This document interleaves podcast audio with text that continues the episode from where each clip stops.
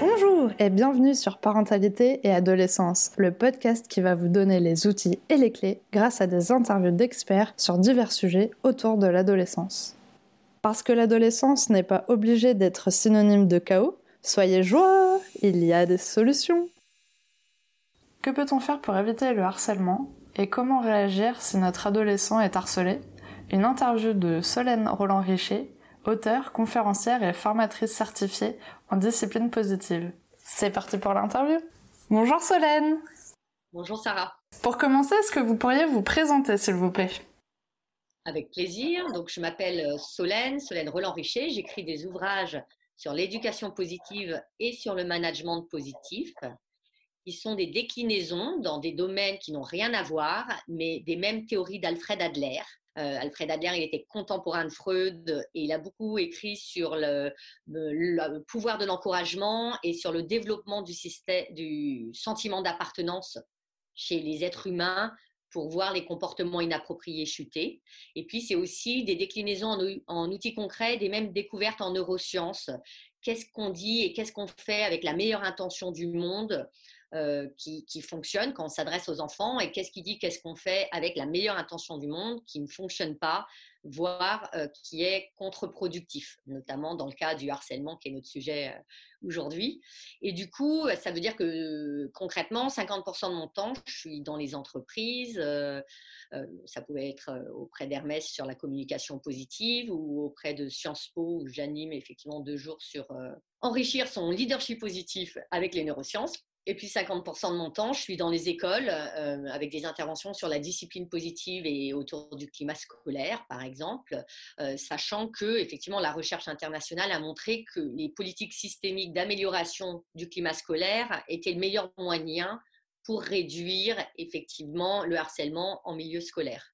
Voilà, et, peut-être avant d'aller plus loin, pour, pour comprendre aussi quelle est, où s'arrêtent mes compétences et, être tout à fait honnête, dans le harcèlement, il y, a, vraiment mettre fin au harcèlement à court terme, et parfois il y en a vraiment besoin. Il peut y avoir des, enfants, des élèves, des adolescents en danger de mort, notamment je pense au sexting.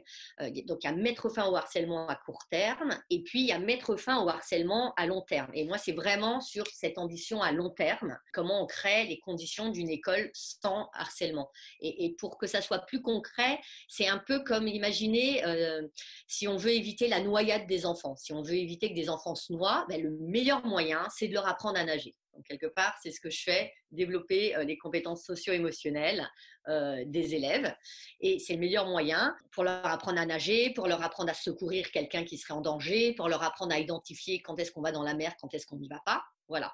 Maintenant, s'il y a un enfant qui est en train de se noyer, c'est pas le moment où on va lui apprendre à nager. C'est pas le moment où on va apprendre aux autres comment on fait pour secourir. À ce moment-là, on intervient et on le met sur la plage. Et là, tout de suite, on voit un des paradoxes du harcèlement, c'est-à-dire ce qu'il faut faire et que certains font très bien, notamment Respect Zone, euh, qui est une formidable association pour sauver euh, un adolescent qui est en train, euh, qui, est pris dans une dynamique de harcèlement avec parfois vraiment un danger mortel. Euh, bah, en même temps, euh, c'est pas forcément ça qui va aider à éviter que la situation se reproduise et qui va améliorer les choses euh, en général. Parce que ce qu'il faut, c'est leur apprendre à nager. Je ne sais pas si je suis très claire. Si, c'est parfait, merci beaucoup. Alors, est-ce que maintenant, vous pouvez nous expliquer votre vision du harcèlement? D'accord.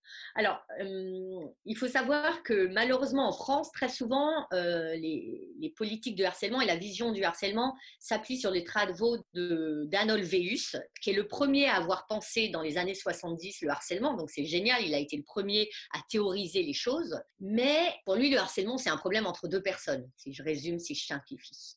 Alors qu'après, il y a Picasse, et, moi, ma, vision, c'est la vision euh, d'Anatole Picasse, qui est la vision aussi adoptée en Finlande, au Canada, en Australie pour lutter contre le harcèlement.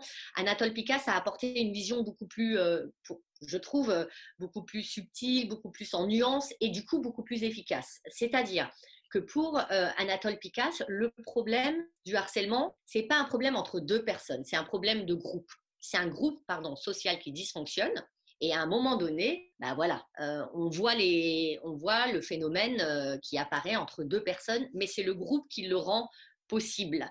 Euh, et ça, c'est vraiment très important parce que pour lutter contre le harcèlement, il va falloir travailler sur l'ensemble du groupe et pas se focaliser ni sur la cible ni sur l'intimidateur, mais travailler vraiment sur l'ensemble du groupe. Concrètement, ça veut dire quoi? Ça veut dire que Sarah, par exemple, si on était dans la même pièce et qu'on était euh, des ados et que je me mettais à, moquer de toi, il y aurait sans doute au bout de deux, trois fois où tu dirais c'est bon, Solène, ça suffit. Mais si je fais la même chose et que je regarde les autres et que les autres rigolent, euh, en fait, ce qui va se passer, c'est qu'il va y avoir une disproportion de force, ça risque de te figer, il y a une dynamique de harcèlement qui va se mettre en place, et en fait, tu pourras pas rien dire, tu ne pourras pas lutter, et j'ai besoin des autres. Euh, ça va être la même chose. Aujourd'hui, on, en a vraiment conscience avec euh, le harcèlement sur Internet. Souvent, il y a une photo euh, humiliante, par exemple, qui est postée. Et puis après, c'est surtout à chaque fois le groupe qui va la relayer ou qui va rajouter une moquerie. Donc ça, c'est vraiment quelque chose d'intéressant, c'est de voir le harcèlement comme un problème social, global, et le traiter comme tel, pour être efficace. Et puis, une autre chose que dit Picasso qui est très important, c'est que la répétition. Quand on dit harcèlement, on dit effectivement euh, violence physique, verbale, émotionnelle, répétée euh, à l'encontre euh, d'une cible. Et en fait, la répétition, souvent, on pense que du coup, il y aurait je caricature un peu, un méchant harceleur qui s'acharnerait sur sa victime. Malheureusement, oui, parfois ça arrive, mais dans la plupart des cas, la répétition, elle est du côté de la victime, dans le sens peut-être que le harceleur, il s'est euh, il s'est moqué trois fois, il a trouvé le surnom, puis après le surnom est repris par les autres. Et ça, c'est vraiment aussi important parce que si, par exemple, dans les conférences que je fais, si je demande est-ce que certains d'entre vous ont été victimes, des gens lèvent la main et souvent, si on leur dit est-ce que vous avez, vous vous souvenez d'avoir euh, été euh, intimidateur, harceleur ou en tout cas d'avoir permis cette dynamique, la plupart pensent que non. Euh, sans se rendre compte que bah, peut-être qu'eux aussi, dans leur classe, il y a eu une personne euh, qu'ils n'aimaient pas trop, qui avait un surnom et ils l'ont utilisé. Ou une fois, effectivement, euh, ils ont refusé de s'asseoir ou refusé qu'une personne s'assoive à côté d'eux. Et ils se sont dit, c'est pas grand-chose parce qu'eux, ils l'ont fait une fois, deux fois, trois fois sur un trimestre. Sauf que le problème, c'est que bah, du côté de la victime, tous les jours, il y a une, deux, trois, quatre personnes qui font ça. Et, du coup, c'est vraiment une façon de penser le harcèlement différemment et qui permet aussi de repérer beaucoup plus de situations de harcèlement. Parce que souvent, on se dit, oui, euh, quand on regarde ce qu'a fait euh, l'auteur des faits, on se dit, c'est pas grand-chose, c'est qu'une fois, c'est que... Euh, je voudrais aussi, une autre chose qui est importante, c'est souvent, on a l'impression que le harcèlement, c'est quelque chose qui est le fait d'enfants qui seraient très mal élevés ou de collège où il y aurait un gros problème. Or, euh, par exemple, Jean-Pierre Belon, euh, qui justement euh, s'appuie sur les travaux de, de, Picasso et qui a développé la méthode de la préoccupation partagée, il nous dit qu'il y a à peu près le même taux de harcèlement dans tous les collèges et lycées de France. En fait, ça peut varier un tout petit peu d'une classe à l'autre. Et bien sûr, le harcèlement ne va pas prendre les mêmes formes peut-être dans un, arrondissement du 16e ou euh, dans, dans, une banlieue sensible, mais le massacre, effectivement, sera le même. Et ça, c'est important d'en avoir conscience, c'est-à-dire c'est un phénomène naturel. Et pourquoi j'insiste là-dessus? C'est pour pas qu'il y ait une réaction de défense quand dans un collège ou un lycée, il y a un cas de harcèlement, on dit normalement ça se produit pas ici et tout de suite il faut régler les choses. En fait, il faut penser le harcèlement, l'approche du harcèlement comme on pense l'approche euh, sur la route avec les accidents de voiture. C'est-à-dire, on se dit pas, ben non, il peut pas avoir eu un accident de voiture, c'est quelqu'un de très poli ou c'est quelqu'un de très gentil. On sait que même si on est bon conducteur, on peut, à partir du moment où on est sur la route, être, euh, voilà, être pris dans un accident et même avoir causé cet accident. Et en fait, à partir du moment où on est un humain, un adulte, un enfant, un adolescent, pris dans un groupe et, avec cette idée de contrainte, c'est-à-dire vous ne pouvez pas quitter le groupe si ça commence à se tendre. Êtes dans la classe, vous êtes obligé d'y rester, eh bien à ce moment-là, il y a risque de harcèlement. Et du coup, il faudrait voir les choses de façon dépassionnée en amont euh, en disant bon bah alors s'il y a harcèlement, euh, qu'est-ce qu'on va faire? Qu'est-ce que un peu comme un accident, c'est pas au moment où il y a l'accident qu'on se dit euh, bah comment on pourrait le soigner, à quel service on pourrait faire appel pour pour nettoyer la route, pour conduire les blessés à l'hôpital? Vous voyez, tout est organisé en amont. Et bien sûr, ça n'empêche pas, si on détecte une montée des accidents, de mettre en place des politiques de prévention, d'accompagnement à tous les niveaux. Voilà, donc ça, je pense que c'est aussi important d'avoir cette vision du harcèlement comme quelque chose de malheureusement banal qui peut arriver. Et ça ne fait pas du collège un mauvais collège. Et au contraire, il faudrait que euh, les parents recherchent un collège et des lycées où euh, les chefs d'établissement, les directeurs disent oui, euh, bien sûr que le harcèlement peut se produire chez nous, on en a conscience. Et bien sûr, nous avons réfléchi. Et si ça se passe, voilà ce que nous allons faire pour intervenir, réduire l'impact et permettre à tous les acteurs, et ça aussi c'est une vision importante de la lutte contre les harcèlements, de permettre à tous les acteurs de cette dynamique de sortir la tête haute du harcèlement. Et c'est ça les conditions pour qu'il euh, y ait moins de harcèlement dans le futur. Super, merci beaucoup. Alors, quand vous parlez de développer euh, les compétences socio-émotionnelles, ça consiste en quoi? Alors, euh, l'idée, c'est que souvent, dans le harcèlement, on pense que les enfants, les adolescents n'ont pas conscience euh, du mal qu'ils font ou n'ont pas conscience que des risques qu'ils encourent ou euh, s'ils harcèlent quelqu'un d'autre ou n'ont pas conscience de l'impact que ça peut avoir. Alors c'est vrai, parfois il y a besoin de leur apprendre, il y a besoin de développer cette connaissance, mais généralement c'est pas la méconnaissance de la règle ou des conséquences au manquement de la règle qui est problématique. D'accord? Et je vais donner un exemple très clair qui n'est pas un exemple de harcèlement, bien sûr. C'est par exemple, euh, euh, nous qui avons des, enfants, euh, on sait bien, enfin beaucoup d'entre nous, en tout cas, on sait bien que ça sert à rien de crier. C'est pas ça qui va aider. Pourtant, il y a des moments, on va crier parce qu'on perd la compétence à gérer notre frustration de façon calme parce qu'on perd notre compétence d'autorégulation, parce qu'on n'a peut-être pas les compétences de communication respectueuse quand on n'est pas du tout d'accord avec ce que l'autre fait. D'accord? Donc on voit bien que c'est, on sait et pourtant on ne peut pas s'empêcher. Et c'est souvent la même chose qui se passe. Les enfants savent, euh, ils peuvent pas s'en empêcher. Attention, hein, je veux pas du tout dire que c'est la même chose, euh, l'exemple que j'ai donné avec les parents et avec le harcèlement, mais c'est pour faire comprendre que c'est pas la règle ou la connaissance au manquement, euh, aux conséquences du manquement de la règle et l'impact négatif sur notre enfant, sur son estime de soi, qui nous empêche de le faire, c'est juste qu'on n'a pas les compétences. Et donc, du coup, intervenir pour développer les compétences, c'est bah, comment on développe justement la capacité à gérer sa frustration de façon constructive pour moi et pour les autres. Comment développe la capacité d'être en recherche de solutions et pas de coupables Comment on développe l'empathie Comment on développe euh, la communication respectueuse, c'est-à-dire la capacité à dire stop, mais de façon à être entendu Comment on développe le courage, la capacité à dire non, je suis pas d'accord avec ce que tu fais, et effectivement, euh, la capacité à dire non à haute voix quand on pense non dans notre tête, et très souvent, euh, justement pour tous les témoins, euh, il y en a beaucoup qui vont penser non et qui vont suivre pour éviter d'être la prochaine victime, pour, parce qu'ils n'ont pas les mots, les outils pour le faire. Donc tout ça, il y a des façons d'intervenir, et on forme les enseignants ou on forme les parents pour développer ces compétences-là chez les enfants et en eux-mêmes, parce qu'on a tous besoin, euh, et ça c'est vraiment important aussi pour penser le harcèlement, c'est qu'il n'y ait pas d'un côté des gens qui auraient euh, des, problèmes et de l'autre des gens qui seraient respectueux 100% euh, du temps. C'est vraiment un continuum où on peut toujours s'améliorer et, ça c'est vraiment important. Donc l'idée c'est de, de rendre les enseignants, les parents, les adultes, les éducateurs au sens très large du terme, plus efficace. Je vais donner un exemple. Par exemple, vous voyez un enfant euh, très énervé. Euh, souvent, en tant qu'adulte, vous allez lui dire calme-toi. Bon, ben maintenant, pensez à vous quand vous avez une journée horrible. Euh, il y a eu des grèves, ou il y a une reprise du corona, ou votre belle-mère débarque pour vivre six mois chez vous, ou le, collège de votre enfant vous a appelé pour dire qu'il avait mis feu. Enfin, vraiment, une journée extrêmement pénible.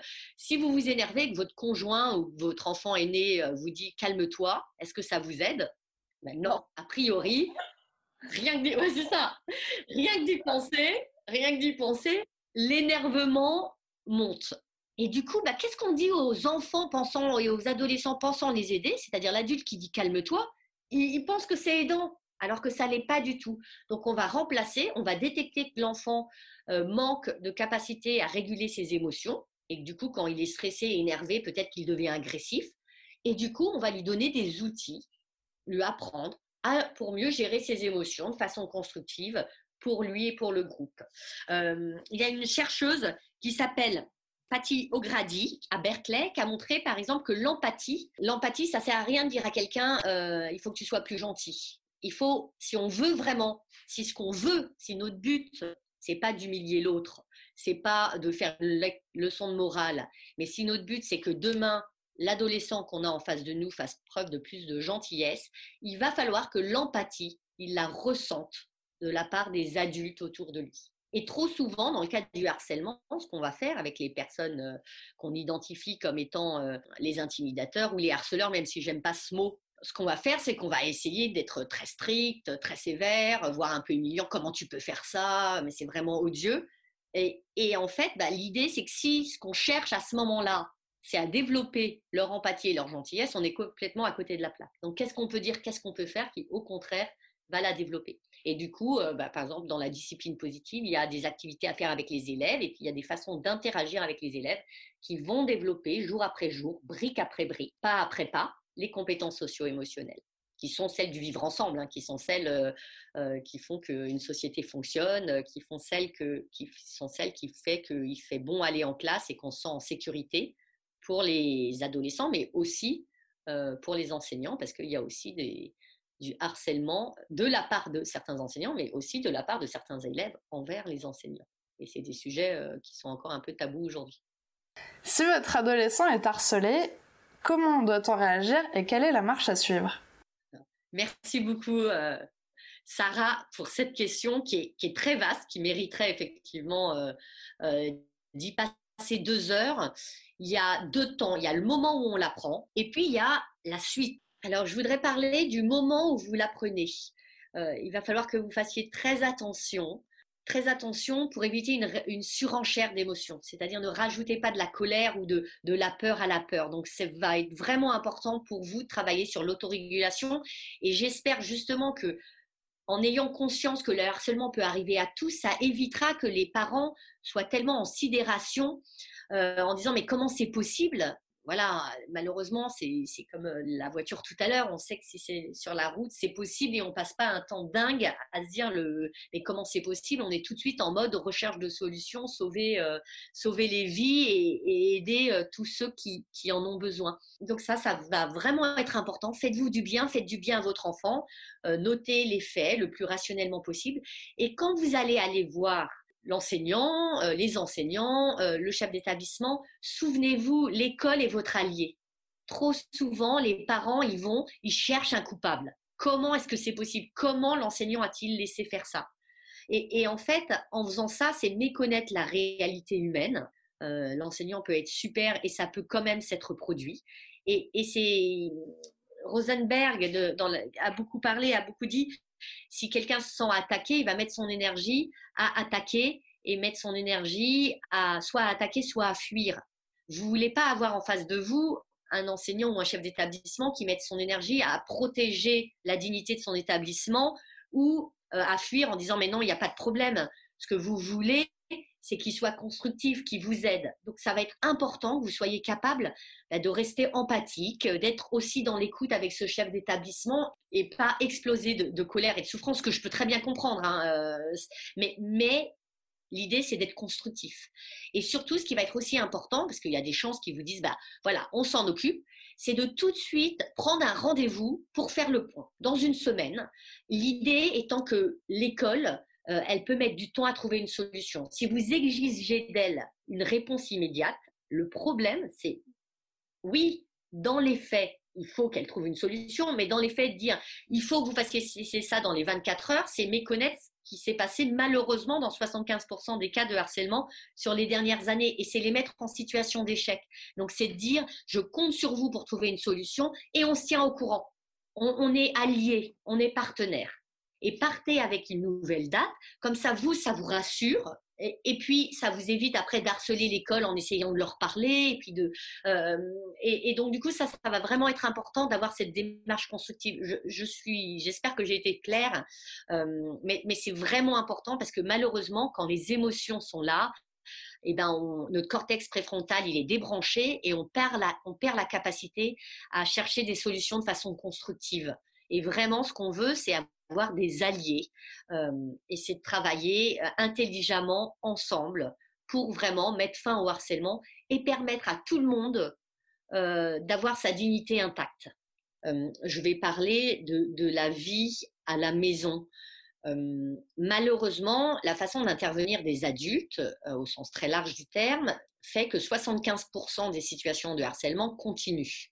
ce qui fait que malheureusement, quand votre enfant est dans une dynamique de harcèlement, elle peut durer quelques temps, voire quelques mois. Et, donc, du coup, c'est se rappeler que la journée dure 24 heures et qu'en tant que parent, vous avez plus de pouvoir que vous ne le pensez.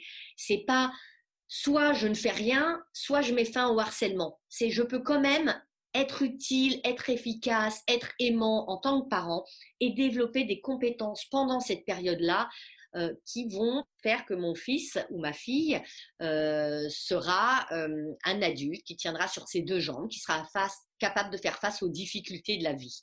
Alors la première, ça serait de, je vais donner plein d'axes. Hein, c'est pas il faut pas tout faire. il y a des choses qui vont résonner avec vous et des choses qui vont pas résonner avec vous. mais ça serait passer des bons moments en famille, créer des souvenirs heureux. Souvent, c'est une période un peu sombre, tout le monde est tendu, tout le monde est stressé, tout le monde est malheureux. Et donc, du coup, c'est mettez de la légèreté. C'est le moment, effectivement, euh, euh, en ce moment, on a plein d'ados euh, qui, grâce à toutes les, émissions culinaires, de, se transforment en pâtissiers. Donc, peut-être faites un concours de, top chef improvisé chez vous à la maison. Initiez-vous aux jeux vidéo, demandez-lui de, vous montrer comment jouer à Fortnite et, jouer avec lui. Faites ce que, avec lui des des choses qu'éventuellement vous feriez pas parce que c'est l'année scolaire, mais voilà, créer un peu plus de moments heureux, de, bons souvenirs. Ça, ça va être important. L'importance de remplir son réservoir émotionnel. Donc, euh, la puissance de la connexion. Alors, je sais bien que certains ados voudront jamais être pris dans les bras. Euh, et puis d'autres, eh bien si et bien du coup, s'ils le veulent, euh, faites-le. Euh, dites-leur je t'aime. Euh, remplissez tout ce qui, ce qui leur fait du bien. Jouez avec eux. Parce que c'est aussi parfois cette dynamique du harcèlement fait qu'on socialement, on sait plus très bien comment réagir quand quelqu'un nous parle mal, euh, soit on surréagit, soit on sous-réagit. Donc jouer avec lui, jouer avec eux en famille, c'est aussi l'occasion de modéliser certaines façons de faire que vous voulez voir, euh, dire euh, bien jouer quand quelqu'un réussit un coup, dire on va arrêter le jeu parce que je me rends compte que là, on, on commence à pas se parler respectueusement. Donc vous allez pouvoir modéliser des choses que vous voulez voir votre, euh, vos adolescents adopter. Euh, donc ça, ça peut être un, très bon moyen. Bah, encourager ce qui fait de bien. Euh, c'est le moment en fait, si effectivement il y a des endroits où c'est difficile, comme dans son collège ou son lycée, mais s'il y a d'autres bulles où c'est facile, bah, du coup aidez-le effectivement à encourager ce qui fait de bien, valider ses émotions. Souvent, par souci de bien faire, on va lui dire mais non, il n'y a pas de raison de t'inquiéter, on va trouver une solution. Ou il n'y a pas attends, parle pas comme ça, ça sert à rien d'être aussi agressif. Chaque fois qu'on touche aux émotions, contrairement à ce qu'on pense faire, c'est-à-dire les réduire, généralement elles prennent de l'ampleur. Alors, soit visuellement, ça va être un ado qui, euh, qui, crie, qui, tape, qui hurle, soit à l'intérieur, un ado qui se referme, et puis après, ça peut se transformer à, plus ou moins long terme en, dépression ou en anxiété. Ou... Voilà, donc valider en disant, ben, je comprends que tu sois inquiet. C'est pas facile quand on ne sait pas encore quelle, quelle va être la bonne solution. Alors, bien sûr, on va pas on va pas s'arrêter là. On va dire, bon, et qu'est-ce qu'on pourrait faire maintenant? Ou est-ce qu'un bon chocolat chaud, ça te fera du bien? Ou est-ce que tu veux qu'on aille euh, ensemble euh, marcher? Alors un ado, ça marchera moins bien qu'un petit, mais euh, quelque chose qu'il aime faire. Vous voyez? Ou lui dire, bah, je sais que tu es inquiète, est-ce que tu veux que je te dise, moi, ma vision? Ma vision, c'est en ce moment, je suis plutôt rassurée parce que j'ai l'impression que ton chef d'établissement et, ta professeure principale prennent ça vraiment au sérieux, sont formés et, qu'elles sauront intervenir de façon efficace. Par exemple, on sait, pour intervenir de façon efficace, on sait que mettre le harceleur et le harcelé dans une pièce ensemble, c'est une erreur qu'il faut absolument pas commettre. Donc il y a des adultes, il y a des équipes qui sont super bien et qui sont super efficaces. Et il faut vraiment leur, rendre euh, grâce ou hommage. Qu'est-ce qu'on peut faire? Le critiquez pas, laissez-le expérimenter ses propres solutions. Alors, euh, justement, dire, bah, si tu penses que ça peut marcher, essaye. Et puis, on fait le point dans deux jours, on fait le point dans une semaine, et puis on voit. Si ça marche, tu continues. Si ça marche pas, on réfléchit ensemble à autre chose. Et puis vous pouvez aussi dire, écoute, si tu penses que ça peut marcher, essaye. Est-ce que je peux te dire, moi, ce qui, ce qui me fait un tout petit peu peur dans ce plan-là, mais je me trompe peut-être. Et puis là, vous dites quelles sont vos craintes.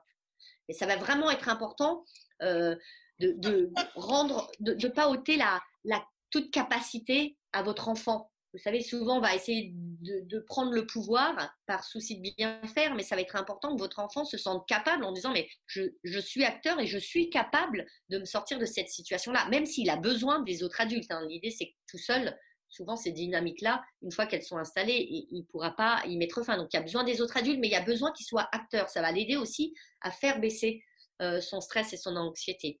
Bah, apprenez à nos enfants à dire non. Comment on dit non de façon respectueuse. Faites-vous du bien. L'idée, c'est que souvent, on va être très fragile en tant que parent. On peut être fragile, on peut être envahi d'agressivité, de, peur. Et, donc, du coup, ils ont besoin de parents solides. Donc, faites-vous du bien. Vous ne serez pas un mauvais parent si vous prenez du temps pour vous dans cette période-là. Au contraire, pour encourager nos enfants, il faut pouvoir s'encourager euh, nous-mêmes. Et éventuellement, modéliser à voix haute. Euh, dites, voilà, je sens la colère mais m'envahir et je sais que cette colère, elle est mauvaise conseillère. Je sais que je vais pas être très constructif si j'interagis avec tes enseignants dans cet état-là. Qu'est-ce que je pourrais faire pour baisser cette colère? Tiens, moi, euh, je vais aller faire du yoga 10 minutes. Donc ça ne veut pas forcément dire que faire du yoga 10 minutes va aider votre enfant, mais il apprend que bah, les adultes aussi sont envahis par des émotions qui font que parfois ils ont plus tendance à réagir qu'agir de façon euh, intelligente par rapport au but qu'on a et ils apprennent les stratégies à mettre en place. Et puis vous pouvez donner du sens. Vous pouvez, euh, c'est vrai qu'on a souvent élevé nos enfants avec euh, des Walt Disney en essayant de leur montrer que la vie c'était merveilleux. Et on sait tous, une fois adultes, que la vie c'est pas ça. Nelson Mandela, il dit une très jolie phrase qu'est-ce qu'on découvre au sommet d'une montagne? Une autre montagne. Et la vie, c'est ça. On a une difficulté. Bon, ben voilà, euh, on s'accroche, on trouve des solutions, on monte. Il y a un moment de, de grâce où on souffle, où tout paraît parfait, puis de nouveau, il y a une nouvelle difficulté. Et c'est ça la vie. Donc, donner du sens en disant, bah, tu le découvres un peu plus tôt que les autres. J'aurais aimé protéger contre ça plus longtemps. Maintenant, voilà, c'est la réalité. Qu'est-ce qu'on peut faire? Qu'est-ce qu'on peut explorer? Et, ça va vraiment être important de le faire. Euh, donc, donc ça, c'est voilà, c'était plein de pistes. Il y en, a d'autres, hein, mais, voilà, vous rappelez que ça, ça va. Vous êtes peut-être pas dans un sprint, mais dans un marathon, et que du coup, prenez soin de vous, prenez soin d'eux, passer plus de moments euh, voilà, à créer des petites bulles de, légèreté. Et parfois, alors avec les parents, quand, quand je fais cette conférence, enfin là c'est un podcast très court, mais quand on fait cette, conférence avec des parents d'enfants, de, c'est peut-être moins le cas avec des collégiens ou des lycéens, et encore, je leur dis réveillez-le plus tôt le matin. Parce que souvent, notre réflexe, c'est de les laisser dormir euh, plus longtemps. Ils n'ont pas envie d'aller à l'école, donc on les réveille le plus tard possible. Parfois, ça nous arrange aussi. Et, du coup, quelque part, ils arrivent à l'école à peine réveillés. Donc, au contraire, réveillez-les un peu plus tôt pour pouvoir créer une bulle émotionnelle de bien-être qui fait qu'ils vont, vont être capables d'être plus résistants à l'école et d'être plus constructifs. Donc, vous aurez le temps de lire avec eux, vous aurez le temps, euh, euh, je pensais à cette maman d'un enfant en cinquième qui adorait, qui était très sportif. Et du coup, le matin, elle faisait juste cinq minutes de ping-pong. Elle mettait, vous savez, les, la petite barrière pour transformer la table du salon en, table de ping-pong. Et elle faisait une petite partie improvisée. Donc, il y a mille et une façons de passer un bon moment et de remplir ce réservoir émotionnel. Mais ça peut être euh, quelque chose d'utile. Voilà, j'oublie plein de choses, mais Non, mais déjà, merci beaucoup parce que vous nous avez donné plein plein de, pistes différentes. Donc en fait, pour résumer, euh, au moment où ça arrive, il faut quand même, alors il faut agir en tant que parent, mais il faut quand même laisser euh, l'enfant aussi trouver ses propres solutions et essayer des choses pour qu'il reste acteur euh, du coup de la situation. Mais aussi, du coup, essayer de créer une petite bulle quand même sympathique à la maison avec lui et de lui montrer aussi que bah, nous aussi, quand il y a des problèmes, voilà comment on réagit, comment on peut faire pour aller mieux, euh, les solutions. Donc voilà, c'est un moment euh, finalement où il y a plein de choses euh, qui se passent. L'idée, c'est il n'y a pas une bonne façon de faire parce que autant de cas de harcèlement, autant de cas différents. Il y a des moments effectivement, il faut que l'enfant, l'adulte prenne tout en main. Donc, je voudrais pas, je voudrais pas dire, voilà, c'est tout ce qu'il faut faire. Mais en tout cas, c'est des pistes. Euh, dans certaines situations, on peut impliquer l'enfant. Qu'est-ce que tu en penses? Voilà ce que je pense faire moi en tant que parent. Qu'est-ce que tu en penses? Est-ce que tu veux venir avec moi? Est-ce que tu veux que j'aille tout seul? Mais poser des questions. Poser des questions, c'est un outil qui développe les compétences de nos enfants. Donc, c'est toujours dans cette idée de comment utiliser une difficulté pour, au final, aller là où on veut mener nos enfants. C'est avoir cette posture aussi en tant qu'adulte, avoir la double posture. Oui, je veux mettre fin au harcèlement là tout de suite. Et puisque c'est pas toujours dans mon pouvoir, malheureusement, je peux quand même utiliser cette situation pour développer des compétences qui sont des compétences indispensables à mon enfant.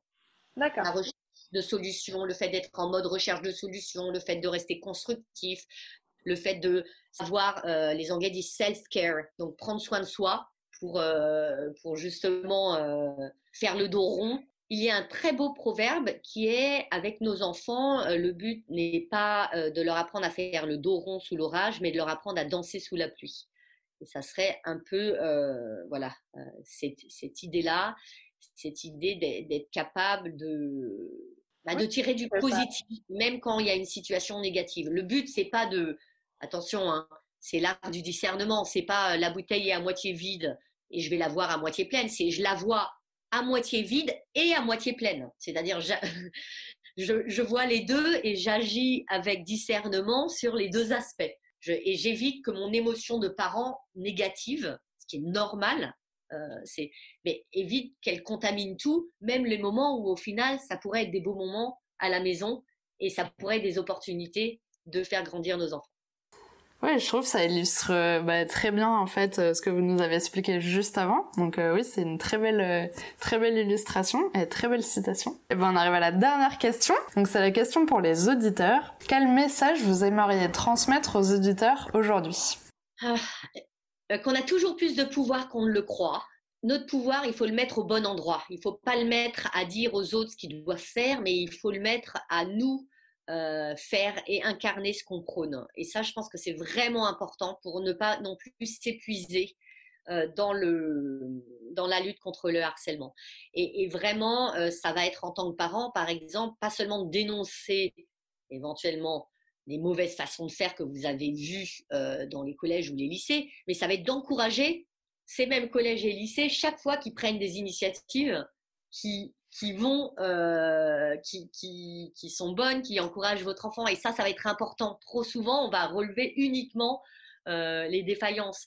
C'est aussi effectivement se, rappeler de, être aligné avec notre objectif. Qu'est-ce qu'on veut vraiment? Se poser la question. Est-ce que ce que je veux vraiment, c'est déverser ma colère sur quelqu'un parce que vraiment je trouve que cette situation est injuste, ou ce que je veux vraiment, c'est trouver une solution. Et malheureusement, euh, les deux objectifs vont pas forcément être atteints en même temps parce qu'on va pas dire la même chose dans un cas et dans l'autre.